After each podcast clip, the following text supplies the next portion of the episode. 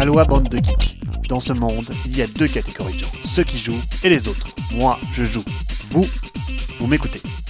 Salut à tous, dans l'actualité cette semaine, Martin Wallace dans la tourmente pour un épilogue à l'affaire Age of Steam, Simone se recentre sur son cœur de métier, la licence Conan surfe sur la vague, actualité business chargée. A company is publishing one of my designs who has no right to do so. I think that is pretty serious. That company has a record of doing this repeatedly. Why is this company still in business? Why should such bad behavior be ignored or even rewarded? As legal action is so expensive, the only way to police the behavior of companies is through public awareness. I am making the public aware that these companies are behaving in a manner which is detrimental to the gaming hobby. Traduction Une entreprise publie en ce moment l'un de mes designs sans en avoir les droits. C'est un problème sérieux. Cette entreprise a fait cela à plusieurs reprises par le passé. Pourquoi cette compagnie est-elle encore en activité? Ce genre de comportement ne devrait pas être ignoré ni récompensé. Comme une action légale est bien trop coûteuse, la seule façon pour contrôler les comportements des éditeurs est à travers la sensibilisation du public. Je vous annonce que cet éditeur se comporte d'une manière opposée aux valeurs prônées par le jeu de société. Voilà le discours qu'a tenu la semaine dernière Martin Wallace à propos de Age of Steam, édifiant. La polémique de ces derniers mois, c'est donc celle autour de la paternité et des entourloupes autour de Age of Steam, ou l'aboutissement de dix ans de conflit entre Martin Wallace, l'auteur, et EGG, l'un de ses éditeurs.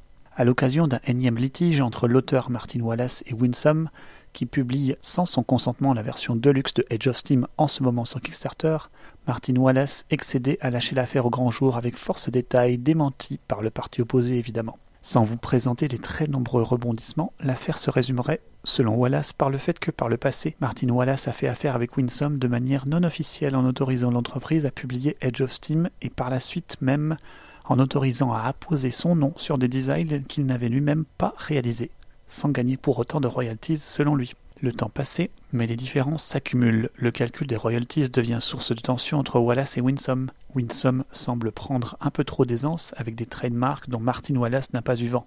Wallace évoquant même un reprint auquel il n'aurait pas été convié et donc sans avoir reçu les moindres royalties, jusqu'au point où un juge est référé pour résoudre le litige des royalties d'Age of Steam entre designers et développeurs, en faveur de Winsome pour le calcul proposé tout ceci ne remettant pas en cause la propriété de Edge of Steam à Warfrog, la maison d'édition de Martin Wallace, mais entretenant un flou qui a poussé la précédente édition d'Edge of Steam à s'appeler finalement Steam et non pas Edge of Steam. Intéressant.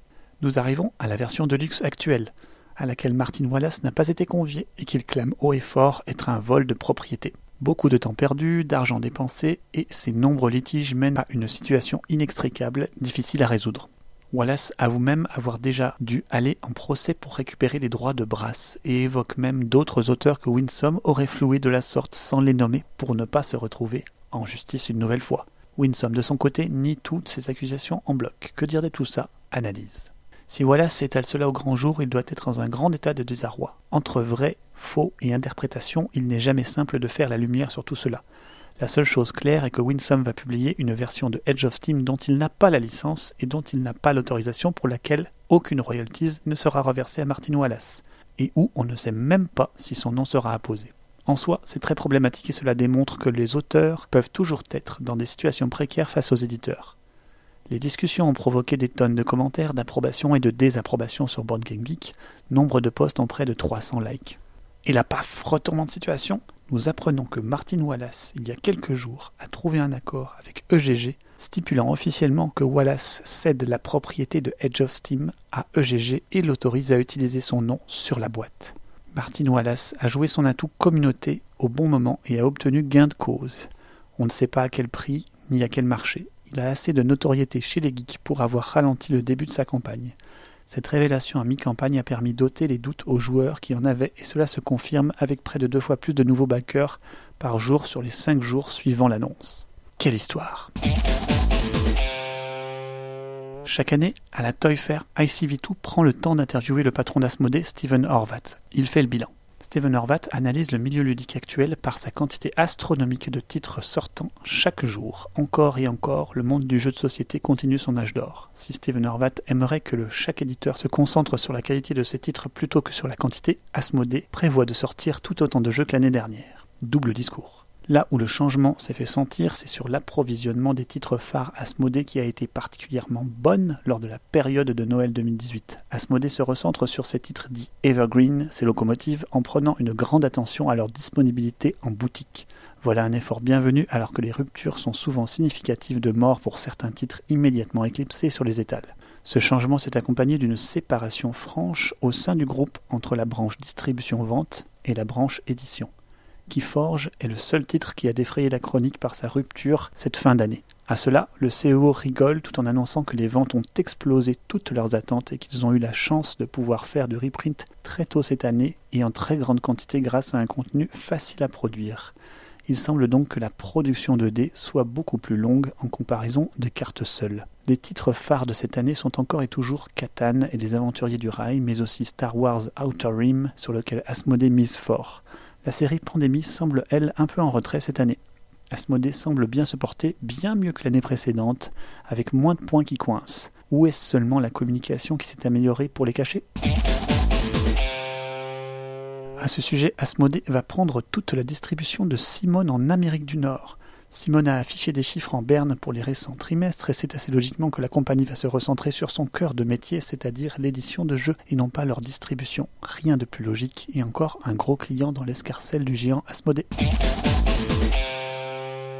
Du côté de l'Asdor, le jury a annoncé sa désormais traditionnelle évolution de membre annuel. Ce virage débuté il y a deux ans fait belle figure avec l'entrée des trois figures du jeu de société francophone. Marilyn Aquino, Akasha notre chère rédactrice en chef de Ludovox, rejoint l'aventure, mais aussi Eva Swarzinski, à qui l'on doit la plus grande ludothèque à ciel ouvert de France et de nombreuses autres participations à Paris. Et enfin Nicolas Maréchal, le fondateur des Jeux de Nîmes.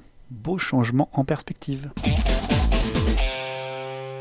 Côté sortie, on en sait un peu plus sur les soucis de licence rencontrés par Monolith pour repartir sur Conan en 2019 et ce n'est pas uniquement dû à Shinobi 7 qui a racheté la licence pour l'année 2019.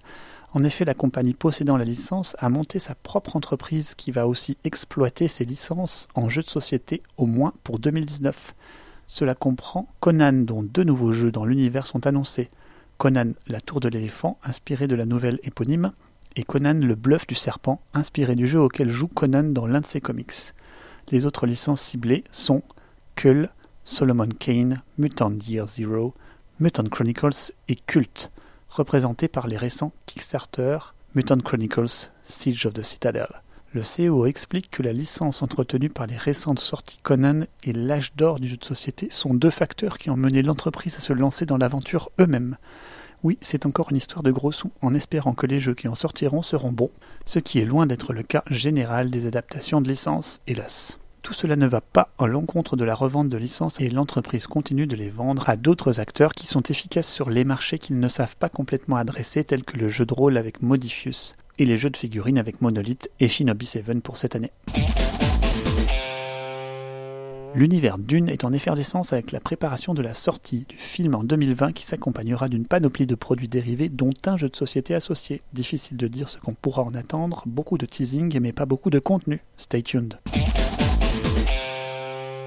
La prochaine licence phare en ligne de mire est Die Hard avec un nouveau jeu de figurines asymétrique où l'un des joueurs jouera John McClane tandis que ses adversaires joueront les vilains au Nakatomi Plaza. Die Hard de Nakatomi Heist devrait pouvoir se jouer à des moments différents et à des endroits différents figurant les temps forts du film éponyme.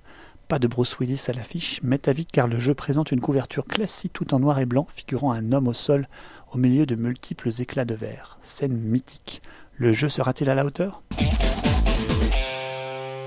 CGE continue sur sa lancée avec des jeux d'ambiance, avec le futur sorti Letter Jam. Son auteur est maison, mais ce n'est pas Vlad Fatil cette fois-ci. Le jeu propose de tenter de trouver des mots en donnant des indices sur les lettres qui le composent et en marquant autant de points que de joueurs ayant trouvé. Le jeu est prévu pour cet été, affaire à suivre. Allez, c'est terminé pour cette semaine. Je vous dis à dans deux semaines pour la prochaine affaire croustillante. Et d'ici là, jouez bien.